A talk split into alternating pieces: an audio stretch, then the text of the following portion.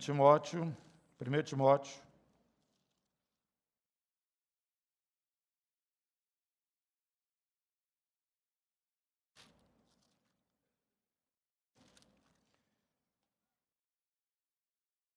Não é primeiro, não é segundo. Capítulo 3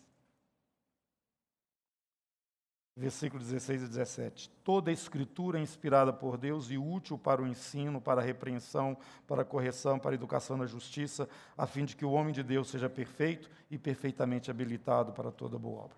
Nós já temos ensinado aqui que Paulo está fazendo uma referência é, ao Antigo Testamento, porque um Novo Testamento não estava escrito ainda naquela época, né? Então, toda escritura é inspirada por Deus e útil para o ensino, para a repreensão, correção e educação na justiça, para que nós possamos ser, então, homens de Deus, mulheres também perfeitos e perfeitamente habilitados para toda boa obra. Nós estamos hoje é, celebrando a festa dos tabernáculos. Nós temos que olhar para lá. Não é?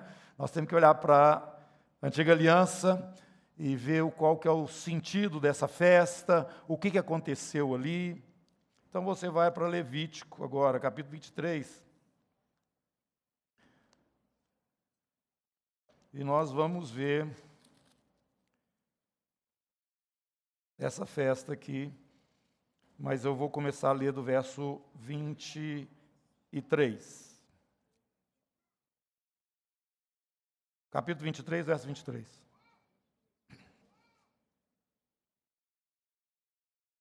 Disse mais o Senhor a Moisés: Fala aos filhos de Israel, dizendo: No mês sétimo, ao primeiro do mês, tereis descanso solene, memorial com sonidos de trombetas, santa convocação. Primeiro dia do sétimo mês, que é o mês de Tinsri, no calendário judaico, eles então é, tocavam trombetas, era a festa das trombetas, né, chamada festa das trombetas. Alguma coisa vinha na sequência, né? Então, no primeiro dia do mês, havia então esse chamado, essa convocação. trombeta normalmente era tocada no sentido de convocar. Nenhuma obra serviu fareis, mas trareis ofertas, oferta queimada ao Senhor. Eram oferecidos então sacrifícios nesse dia, e o dia tocando as buzinas ou as trombetas, os chofares, né? É, o dia inteiro. Verso 26: Disse mais o Senhor a Moisés: mas ao dez deste mês sétimo, será o dia da expiação. Tereis santa convocação, vocês vão afligir a alma de vocês, isso significa com jejuns, e vocês vão trazer oferta queimada ao Senhor também. Então, dez dias depois, no décimo dia, era o dia que hoje nós conhecemos como dia de Yom Kippur. E lá em Israel é o feriado mais importante do ano. Né? É o dia da expiação. Esse dia era um dia muito especial, tinha também em cada um desses dias uma sequência de sacrifícios que deveriam ser feitas e tinha todo um protocolo em cada um desses dias lá no templo. E esse dia era dia de jejum, e eles ficavam então jejuando o dia inteiro. O sumo sacerdote pegava o sangue do animal que era oferecido lá no altar de fora, né, que ficava fora do altar do holocausto, e entrava passando pelo lugar santo, aquela parte do, santuário que era coberta, né? e entrava naquela parte final, que era o lugar chamado Santo dos Santos, e ali estava, depois do véu, a arca da aliança. E ele então espargia, né? Ou espergia, espargia mesmo, né? Aspergia o sangue sobre o propiciatório, aquela chapa de ouro que ficava em cima da, da, da, da arca, né? tampando a arca. E ali a presença do Senhor estava, e ele era então propício, por isso que chamava propiciação ou propiciatório. Porque Deus então, olhando o sangue daquele animal, ele estava perdoando ou cobrindo os pecados, não somente do sacerdote, mas de todo o povo que estava lá fora. Esse era um dia nacional. É o dia da expiação, o dia de Ankippur, no dia 10 do mês de Tinsri, o sétimo mês do calendário judaico, que é lunar, que é diferente do nosso. E 15 dias, no 15 dia, isso é cinco dias depois da dia da expiação, acontecia o seguinte, verso 33. Disse mais o Senhor a Moisés: Fala aos filhos de Israel, dizendo: Aos 15 dias deste mês sétimo será a festa dos tabernáculos ao Senhor por sete dias. Essa festa durava então sete dias. E ela deveria ser celebrada é, com o povo morando em tendas. Eles faziam, armavam tendas, e essas tendas eram cobertas com ramos, né? E esses ramos também tinham a ver com o, o sentido da festa, que não era só a lembrança que eles tinham, faziam, do período no deserto, quando eles moravam em tendas, mas também eles tinham os ramos das árvores frutíferas, eles traziam diante do, dos sacerdotes né, é parte da colheita como oferta também ao Senhor, porque naquele dia eles estavam celebrando a última colheita do ano não somente de frutas, que também acontecia, mas do cereal, era a última colheita do ano. Então o povo fechava o ano praticamente é, celebrando ao Senhor e, e, entrando dentro de um novo ano também que venha, vinha que vem aí dentro desse mesmo período, né? Então esse era um momento muito interessante para o povo de Israel e eles faziam isso lembrando desse momento quando eles saíram da escravidão, passando pelo deserto, morando em tendas e herdando um, uma terra onde eles não tinham plantado, eles não tinham feito nada, e ela e pegou tudo já produzindo, as casas construídas, as, as plantações já prontas, e Deus deu aquilo tudo para eles. Né? A terra prometida, eles estavam então se alegrando diante do Senhor. E isso eles deveriam fazer então todos os anos esta era a terceira festa mais importante em Israel. Eles faziam assim. Eles tinham que lembrar disso. Eles não podiam se esquecer disso. Que eles um dia estiveram escravos, que Deus os tirou de uma forma sobrenatural de debaixo dessa escravidão, através do sangue do cordeiro, né? Que foi ali passado nas vergas das portas, ali começou na festa da Páscoa, então, esse sacrifício né, desse cordeiro, que trazia a libertação durante todo o período lá do deserto, eles foram supridos pelo Senhor e agora eles estavam dentro de uma terra abençoada, usufruindo tudo aquilo que Deus tinha prometido para eles. Dentro desta é, visão e, e, e, lembrança, eles comemoravam a festa, a festa dos tabernáculos, dizendo: Nós éramos escravos, nosso Deus nos conduziu por dentro de um deserto durante 40 anos, moramos em tendas, mas hoje nós estamos na plenitude desta bênção, morando na terra que Ele prometeu, sob juramento, trazer para nós. Meus irmãos, isso é a história de Israel. E você sabe o seguinte: que esta é, festa ela vai ter a sua plenitude quando o rei, o Messias, for reconhecido é, como tal diante de toda a nação. Se você for comigo para Zacarias, no capítulo 14, Zacarias é o penúltimo livro do Antigo Testamento. No final do livro, o capítulo 14, é, o profeta está falando desse momento quando esse Messias vai estar é, se apresentando, chegando né, diante da nação de uma forma muito poderosa, nesse momento chamado o grande dia do Senhor, que não é um dia só, é um momento muito grande, né? E que a partir deste momento a nação de Israel estaria então perdoada, restaurada e começaria então um novo período, que Daniel nos fala é, no capítulo 9 também, o profeta Daniel, quando o pecado já estaria sido removido e, e todo, todo o juízo né, que veio sobre a nação até aquele, aquele momento será, seria então terminado. É o que nós lemos lá em Romanos. Vamos ler lá em Romanos, no capítulo 11, já passamos por ele, só para os irmãos lembrarem. Neste momento, vai acontecer no futuro o que Israel celebrava ali na festa dos tabernáculos. Capítulo 11, Romano sumiu da minha Bíblia. Capítulo 11, versículo 25. Porque não quero, irmãos, que ignoreis este mistério, para que não sejais presumidos em vós mesmos. Ele está falando para os cristãos gentios, né? Que veio endurecimento em parte a Israel, até que haja entrado a plenitude dos gentios. Quando esse tempo dos gentios terminar, aí então, verso 26, todo Israel será salvo, como está escrito: virá de Sião o libertador, e ele apartará de Jacó as impiedades. Esta é a minha aliança com eles, quando eu tirar os seus pecados. Quando ele chegar, que está escrito aqui no capítulo 14 de Zacarias, onde nós já estávamos, tá? Peço que vocês voltem para lá. Quando esse momento começar, vai estar acontecendo na história de Israel a realidade plena desta festa, que é a festa dos tabernáculos. Porque esta festa dos tabernáculos, ela anuncia também a presença de Deus no meio do seu povo.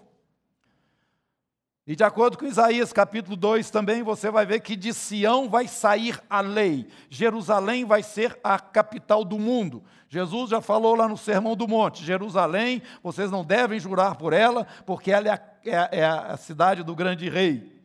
Né? Essa Jerusalém que nós estamos vendo aqui na terra, ela ainda vai ser a capital do mundo.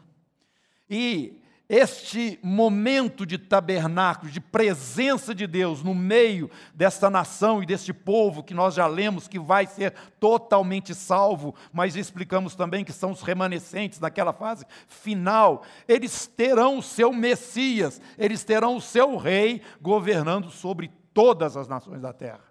Essa é a promessa para Israel. Então, quando Israel olha para a festa dos tabernáculos hoje, como estão fazendo lá hoje em Israel, fazendo as barracas lá, as tendas com lona verde do lado de fora das casas, e ali eles comem, ali eles dormem também. É, não quer dizer que todo mundo dorme, não, mas é um ambiente onde eles têm comunhão durante esse período de uma semana. Tá? Tem comida lá, é um lugarzinho muito interessante. Até mesmo nos apartamentos, eles costumam fazer naquela área de serviço, eles costumam botar lá uma, um negocinho também, e durante sete dias eles vão lá para aquele ambiente e vão se lembrar dessas coisas. Pois bem, esta festa mostra para eles que vai chegar um momento em que o próprio Messias, o rei esperado deles, descendente de Davi, vai estar morando com eles habitando com eles, é o que o tabernáculo significa, morada. Tá? E então, gente, isso vai acontecer ainda, esse momento glorioso na história de Israel. Eles olhando lá para a saída e pela, pela peregrinação, eles já visualizam esse momento glorioso do reino, quando o rei vai estar presente. E você sabe muito bem que esse rei, Jesus, ele chegou, o que, que eles fizeram? Veio para os seus? Não o receberam? Mas a todos quantos o receberam, deu-lhes o poder de serem feitos filhos de Deus. Aí essa já é uma história nossa. Né? Mas por enquanto nós estamos contando a história de Israel. Os discípulos, quando subiram no Monte da Transfiguração, aqueles três ali, eles viram Jesus como o Messias prometido de Israel na sua glória. Chegando, chegando. Eu vou ler para você lá. Pedro, segunda Pedro. Quem que estava lá em cima com Jesus naquele momento? Pedro, Tiago e João. Então eu vou ler o que, que o Pedro escreveu.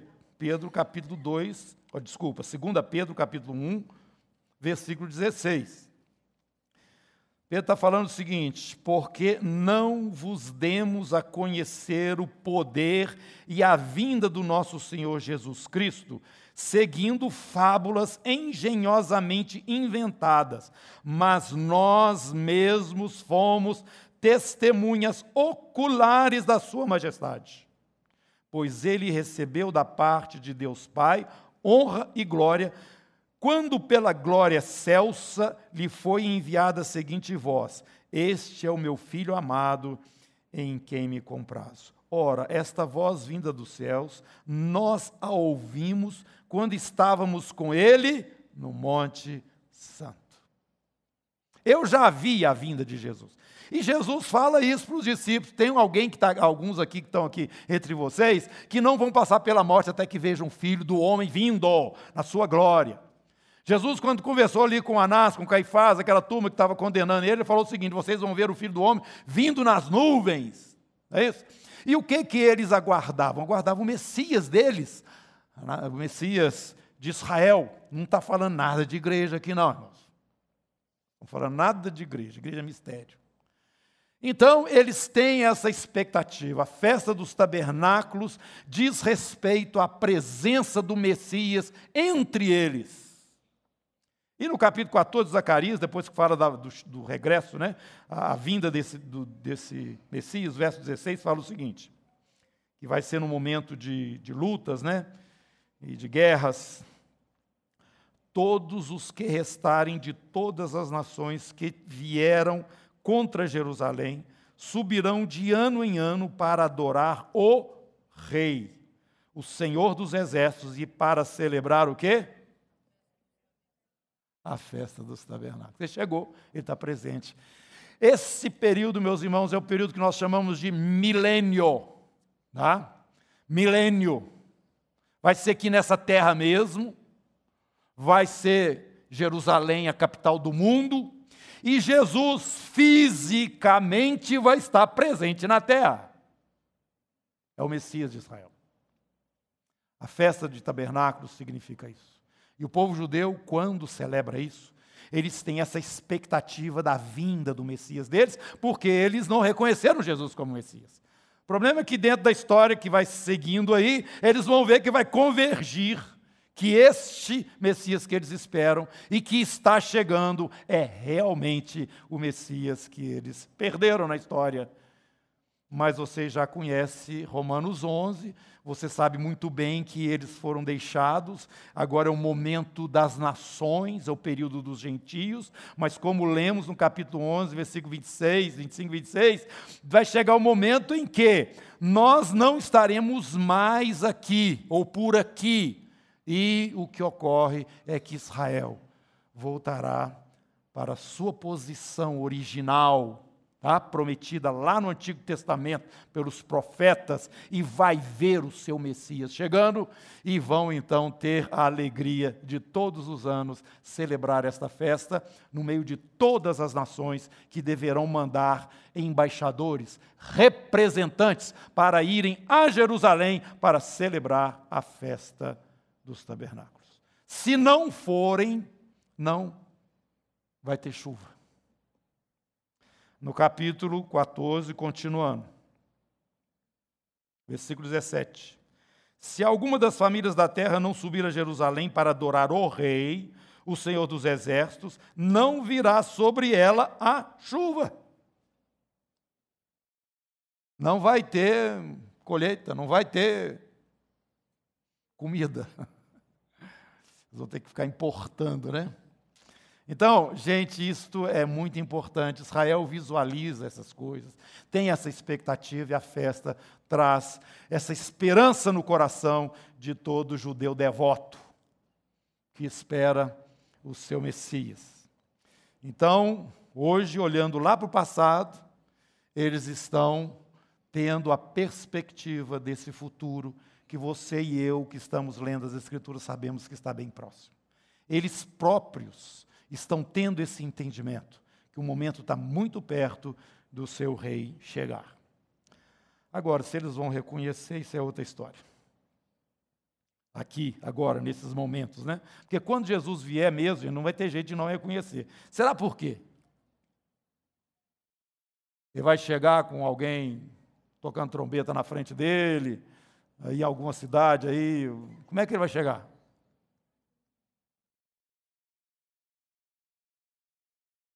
Vai abrir o céu, gente. Jesus vai descer aqui na terra. É só isso que vai acontecer. Dá, dá para você não reconhecer? Dá para confundir? É isso. Capítulo, você está em Zacarias? Olha, volta um pouquinho aqui para trás. Capítulo 12. Olha o que vai acontecer lá em Jerusalém. O que vai acontecer com esse povo? Versículo 10: Sobre a casa de Davi, sobre os habitantes de Jerusalém, derramarei o espírito de graça e de súplicas, olharão para aquele a quem traspassaram. Prantearão como quem pranteia por um unigênito. Chorarão por ele como se chora amargamente pelo primogênito. É assim que vai acontecer em Israel. Um quebrantamento poderoso. Eles vão ter que chorar mesmo, gente. Eu não vou, como é que fala? Ficar com, ah, eles vão chorar. Não, eles têm que chorar mesmo. Porque perderam o Messias na história. Por que, que nós passamos por tudo que nós passamos? Sem precisar, porque o nosso coração estava endurecido. Não é isso? Então, essa é a expectativa de Israel. A festa dos tabernáculos estará para acontecer e vai refletir em toda a terra quando o seu Messias estiver presente, habitando aqui na terra e governando as nações, como os profetas declararam. Mas e você e eu? Para que que essa festa, é, onde que está o sentido dessa festa na igreja, irmãos? Você já teve o seu Egito. O sangue daquela cruz removeu definitivamente seus pecados.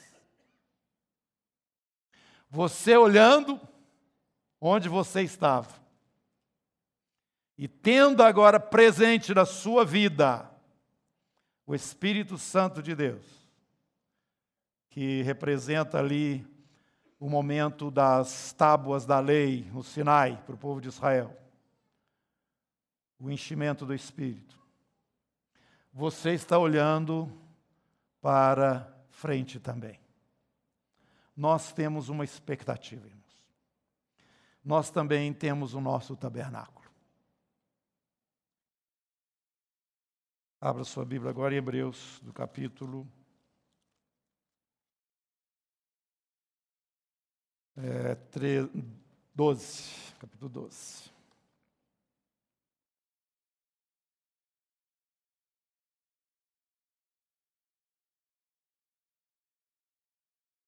versículo 18.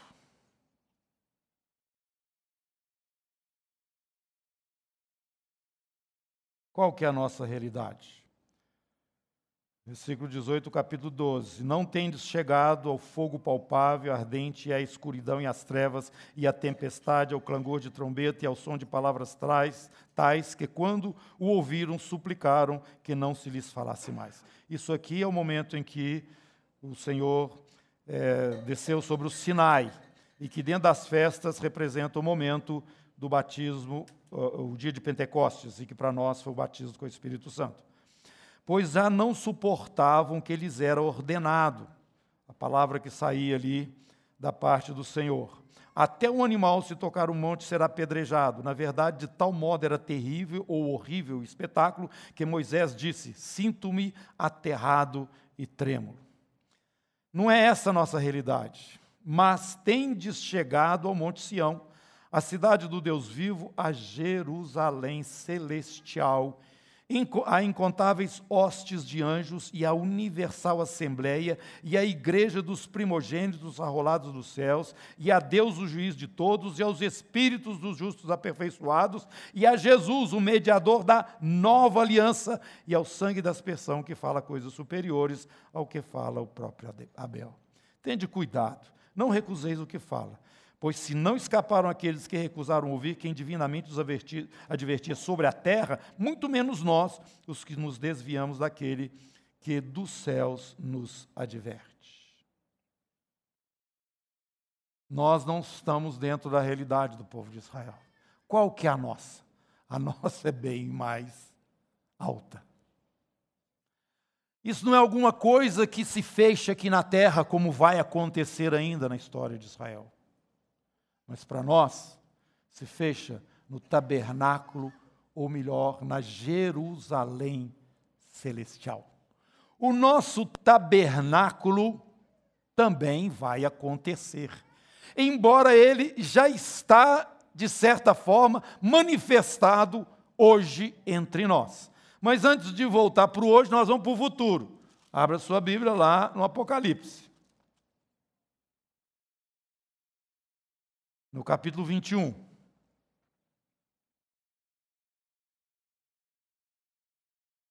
Vi novo céu e nova terra. Alguns irmãos pensam que é essa que vai ser renovada, eu não penso assim. Eu penso que vai sumir tudo que é matéria, tá? Palpável, essa matéria que nós conhecemos hoje, e Deus vai criar um outro universo. É isso que eu entendo pelo que está escrito aqui. Mas alguns gostam tanto da Terra que acham que ela vai ser melhorada. Eu não acho que ela vai ser recalchutada, não. Ela vai ser recalchutada é para o milênio aqui de Israel, com o rei e o Messias judeu. Agora, tem aqui um novo céu, uma nova terra. Tá? Primeiro céu e a primeira terra desaparecem, é o que está escrito aqui no capítulo 20 também. Tá? É no 20? No 21. É, vi também a cidade santa, a nova Jerusalém, que descia do céu da parte de Deus, ataviada como noiva, adornada para o seu esposo. Então venha comigo aqui. Deus vai criar um novo céu e uma nova terra. É... Um novo céu e uma nova terra. O primeiro já não existe, não existe mar nessa nova terra também não.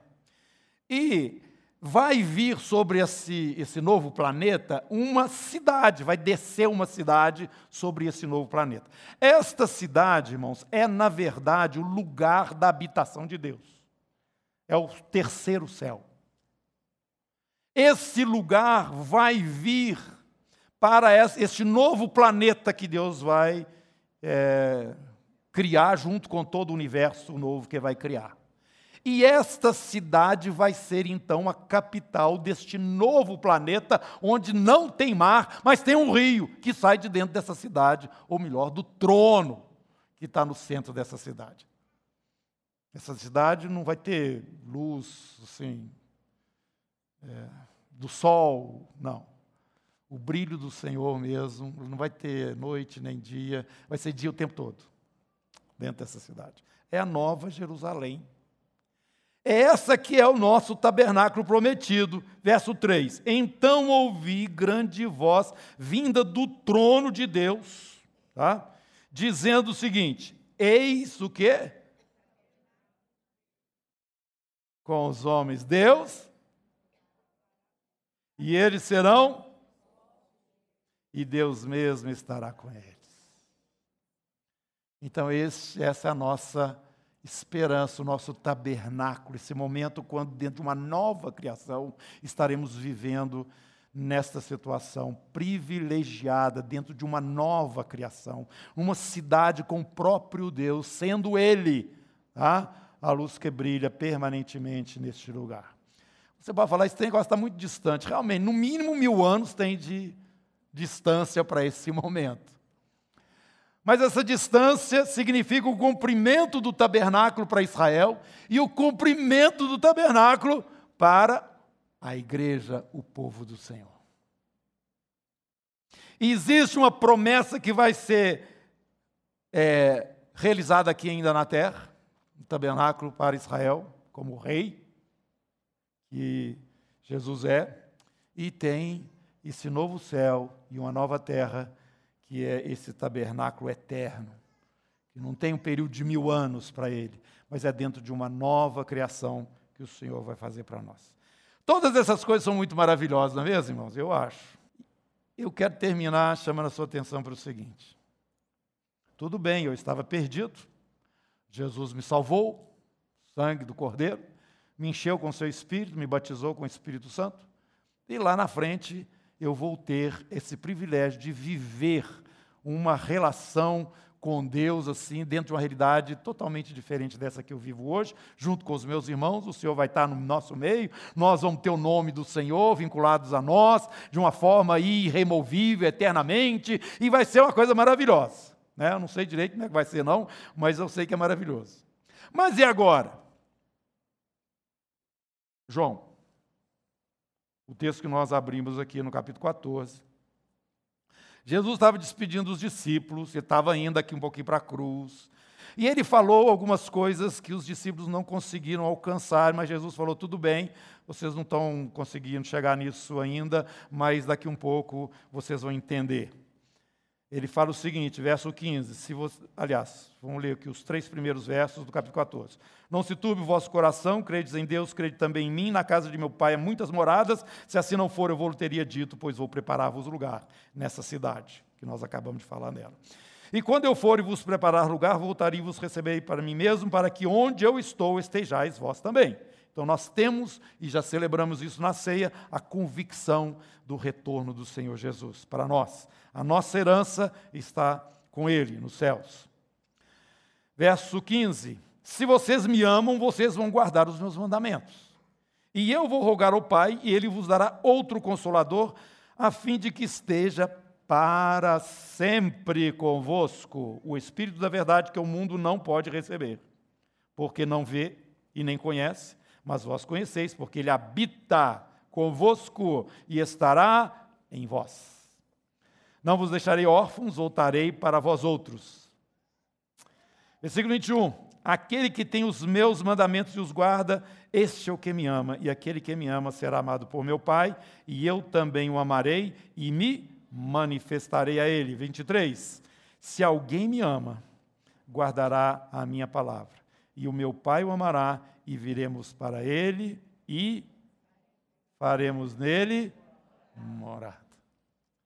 Esse é o nosso agora, irmãos. Nós já vivemos um tabernáculo. É isso. Aquele que não tem o Espírito de Deus, esse não é de Deus. E nós estamos aqui celebrando isso todo o tempo. É o período em que o ministério é o ministério do Espírito Santo e nós precisamos depender dele completamente, não só para a nossa vida individualmente, mas para a igreja coletivamente. E que esse mesmo Espírito tem que estar conduzindo a igreja e ser restabelecido no lugar de direito dele. E também dentro da nossa vida, entronizado da forma própria. Porque, na verdade, o próprio Deus já está habitando em nós. Meus irmãos, então por que nós não estamos vivendo essa vida plena? Eu não estou falando todos, não. Pode ser que tenha alguns aqui que estão vivendo. Estou falando do sentido geral, a igreja não está. Por que nós não estamos vivendo esse tabernáculo?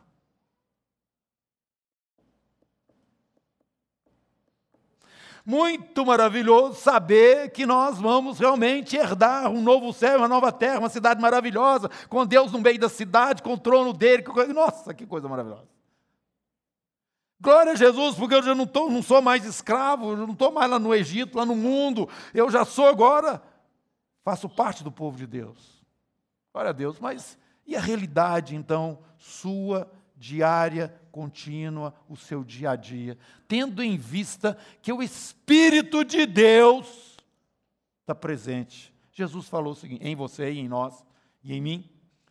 Jesus falou o seguinte aqui, ó, nós acabamos de ler, eu não vou deixar vocês órfãos. Enquanto eu não estiver aqui, o Espírito vai estar. Não é isso? E ele estará convosco e em, em, em vós. Romanos capítulo 8.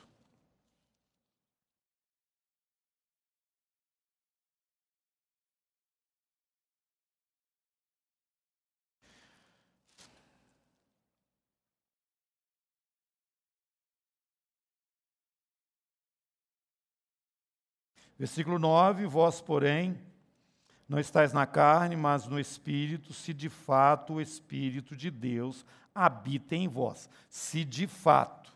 Eu estou falando para vocês, mas pode ser que alguém aí não tenha o Espírito. E se alguém não tem o Espírito de Cristo, este tal não é dele. Versículo 11. Se habita em vós, se habita em vós o Espírito daquele que ressuscitou Jesus dentre os mortos, este mesmo que ressuscitou Jesus Cristo dentre os mortos, vivificará também o vosso corpo mortal. Ele está falando aqui a respeito da ressurreição, que nós vamos adquirir um corpo novo. Versículo 16: O próprio Espírito testifica com o nosso espírito que somos filhos de Deus. E aí já vem essa expectativa maravilhosa da glória que está reservada para aqueles que têm o Espírito. Então, queridos, eu quero terminar aqui essa palavra dizendo para vocês o seguinte: nós já somos, como diz o escritor de Hebreus, aqueles que podem usufruir os poderes do mundo vindouro. Nós já temos como saborear coisas que estão lá na frente. Esse ah, eu quero ler ainda, 1 Coríntios, aí, tá vendo? Vai chegando. É, coisas que não estão, talvez, tão visíveis, a não ser para aqueles que já estão vivendo uma vida no Espírito. 1 Coríntios, capítulo 2.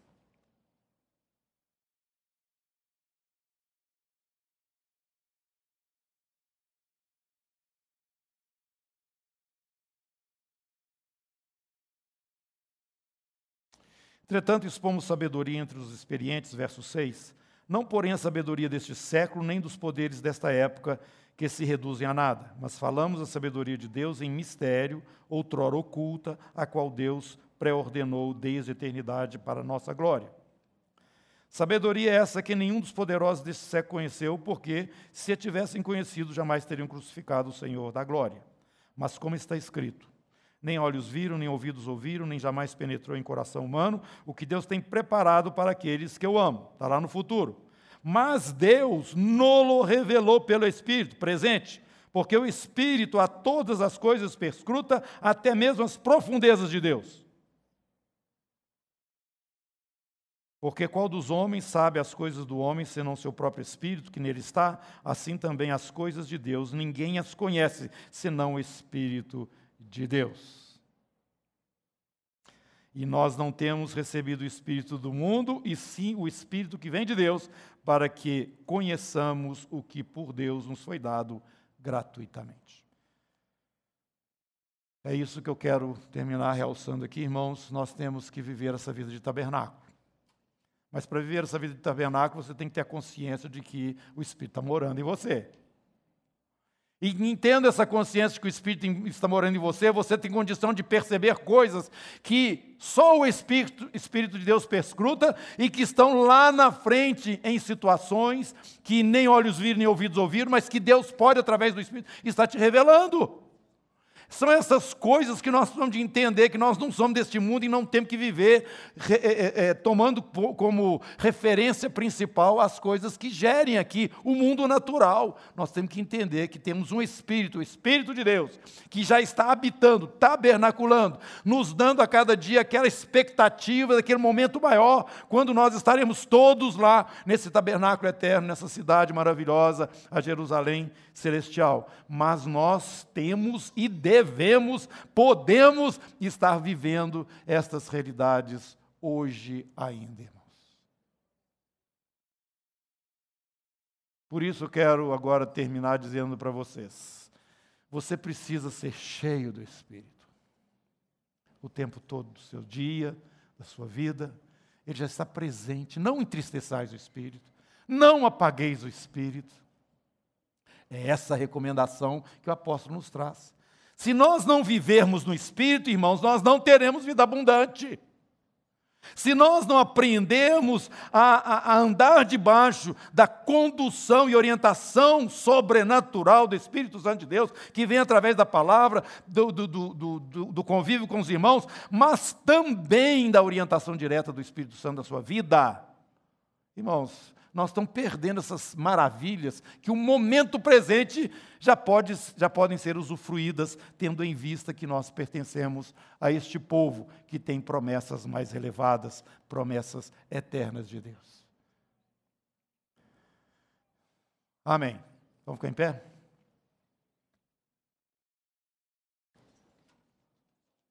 Se você ainda não teve essa experiência quer ter essa experiência, viver dentro dessa experiência, de estar sendo cheio do Espírito Santo, batizado no Espírito Santo, conduzido pelo Espírito Santo. Você ainda tem isso distante, como nós falamos, ensinamos aqui no princípio, de ter essa língua tá? espiritual que Deus concede aos que recebem, né? Não somente o selo, mas também a plenitude do Espírito. Se você não vive essa realidade e quer vivê-la, não fica ansioso, não. Nós vamos é, calmamente caminhar para dentro dela, passo a passo, tá bom?